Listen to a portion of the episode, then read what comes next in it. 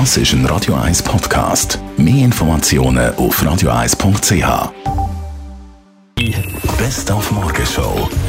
Es ist November, also November, aber November die Aktion, wo viele Männer auf die Gesundheit der Männer respektive auf einen Vorsorgetest aufmerksam machen, indem sie einen Schnurrbart stehen Finden wir eigentlich grundsätzlich gut, aber man muss neben ja richtig pflegen.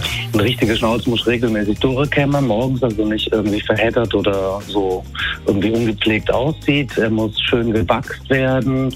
Einfach ist das Haarspray schön durchkämmen äh, schön ölen und dann mit Haarspray fixen.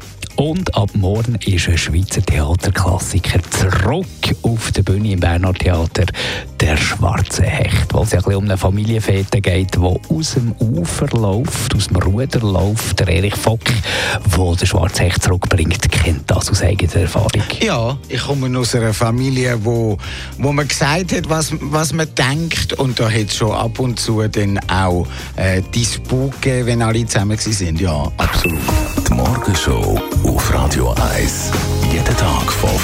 Bis 10.